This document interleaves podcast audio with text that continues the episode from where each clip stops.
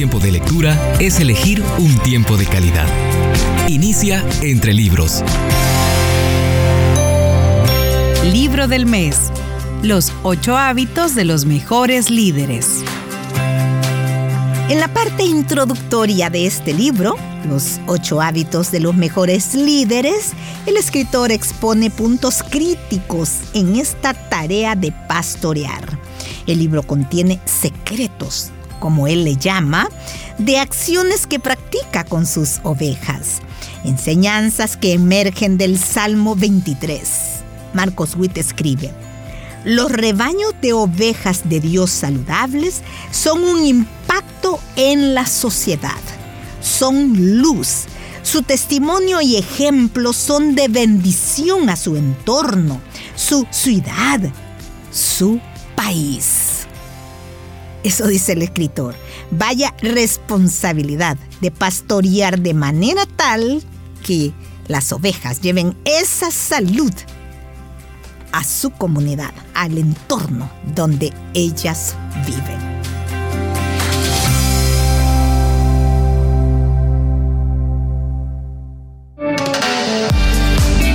Lees 15 minutos todos los días antes de dormir, se convertirán en 7 horas y media al finalizar un mes.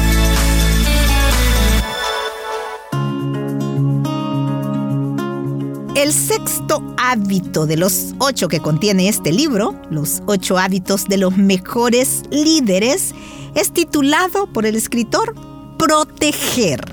De eso leo a continuación.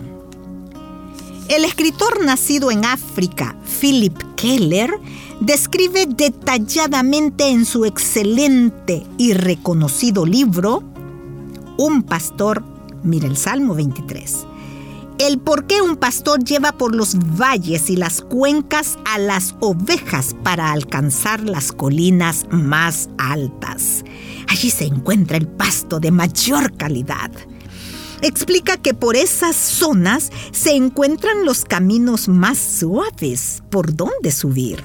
Además, son rutas que van pegadas a los ríos y arroyuelos donde pueden detenerse las ovejas a tomar agua y descansar. Sin embargo, advierte Keller, el peligro más grande que enfrenta el rebaño son las repentinas lluvias heladas que pueden ocurrir debido a la época del año en que las suben a las colinas. Cuando comienza la lluvia, la ovejita debe encontrar refugio de inmediato. De lo contrario, se le empapará la lana de agua y dadas las temperaturas bajas, ésta se convertirá en hielo, exponiendo al peligro la salud del animal. Simplemente pueden morir congeladas o también, como resultado de estar al descubierto, les puede dar un resfriado que finalmente acabe con ellas. En pocas palabras, cuando se anda por valles, se está expuesto a la sombra de la muerte. O sea, es peligroso. El salmista David, siendo pastor, conocía de primera mano de estos peligros cuando escribió, Aunque ande en valle de sombra de muerte, no temeré mal alguno, porque tú estarás conmigo. El buen pastor debe ser tan sensible a las necesidades de sus ovejas que siempre estará alerta para protegerlas y cuidarlas de todo daño. Cuando estén pasando por un mal momento es cuando más se deben proteger. Cuando estén saludables y tranquilas, las podemos dejar en paz pero en sus momentos de dificultad es cuando más debemos pedirle sabiduría a Dios para ayudarlas a navegar por los valles de la sombra de muerte. El solo hecho de estar con ellas durante estos tiempos difíciles les ayuda a saber que las cosas van a estar bien. Como lo comenté en un capítulo anterior, la hermana que al verme llegar dijo, ya llegó el pastor todo va a estar bien. Pero no es tan solo nuestra presencia, sino nuestras acciones de protección las que cuidarán del rebaño. Recordando el consejo que nos daba Keller de tapar y proteger a las ovejas lo más pronto posible cuando comiencen las lluvias heladas a penetrar sus gruesas y absorbentes capas de lana. Si no las protegemos con rapidez, podría ser el fin de ellas.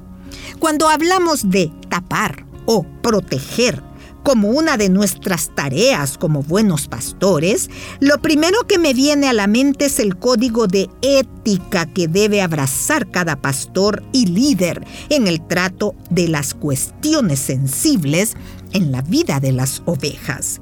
Somos portadores de información, secretos y confesiones que debemos cuidar impecablemente, de tal manera que se sientan protegidas las personas que se encuentran bajo nuestro cuidado.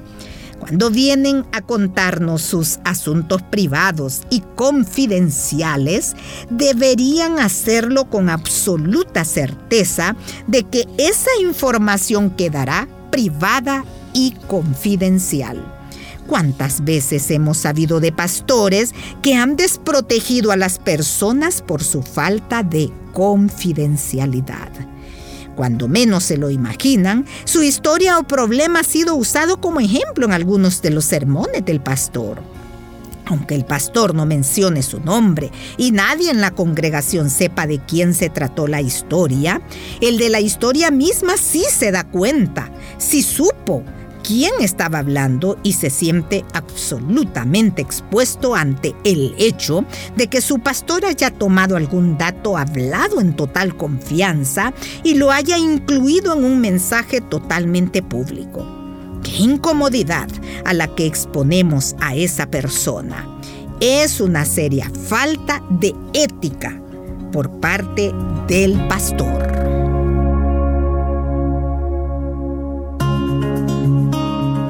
En la lectura de este libro, Los ocho hábitos de los mejores líderes. A la luz del Salmo 23, el escritor Marcos Witt extrae importantes funciones de los pastores con sus ovejas. El séptimo hábito, él lo titula Disciplinar. El teólogo y autor de tradición cuáquera Richard Foster escribió en su influyente libro alabanza a la disciplina que la disciplina espiritual tiene el propósito de hacernos bien. A lo que yo agregaría en contraposición que la que no es espiritual entonces nos hace mal.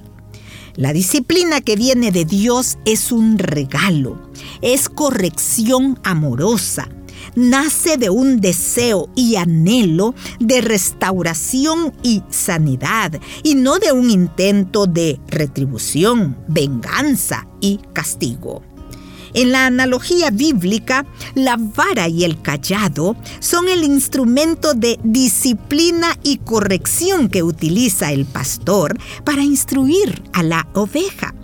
La parte larga del instrumento, la vara, es utilizada para llamarle la atención a la ovejita mediante unos golpecitos tiernos, pero firmes, para que le ponga atención al pastor. Algunas ovejas solo necesitan un golpecito de la vara de vez en cuando, otras dos o tres. Hay algunas ovejas que ni con diez golpes de vara o más ponen atención pero ellas en realidad son la excepción y no la regla. Típicamente, una oveja solo requiere un golpecito suave porque tiene una relación de confianza con su pastor.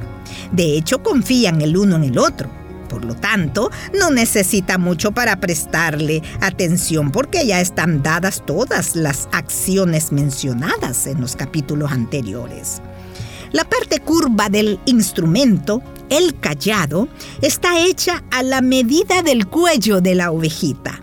Eso le sirve al pastor para colocarla alrededor del cuello de su corderito distraído y así utilizar un movimiento suave para jalarlo de nuevo al camino y a la seguridad.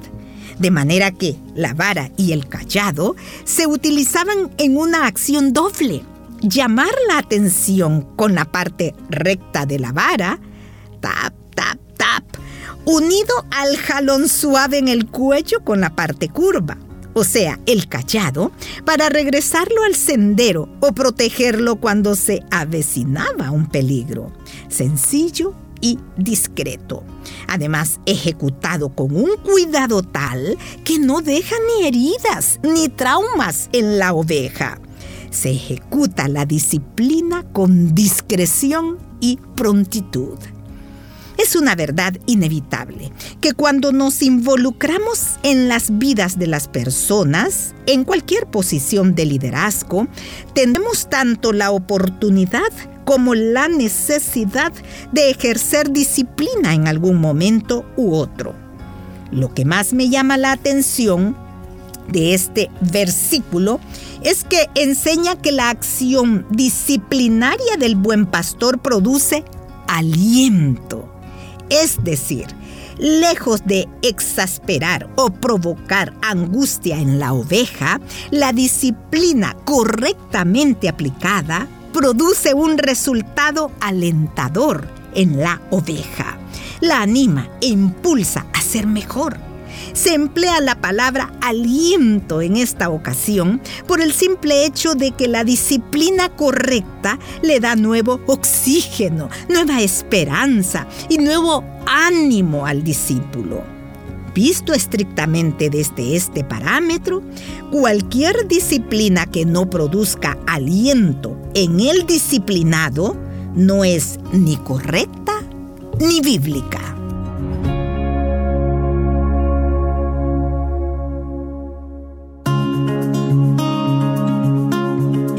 Disciplina ejecutada sin un resultado discipulador, o sea, didáctico, con enseñanza, es un acto despótico y enajenador. Esa clase de disciplina hace que la oveja se sienta marginada, echada a un lado y desprotegida. Bien, con esta frase, con esta afirmación finalizo el programa de hoy, dejándole allí a usted, líder pastor, estos elementos fundamentales para el buen cuidado de las ovejas. Muchísimas gracias por el tiempo empleado en escucharme. Que el Señor le bendiga.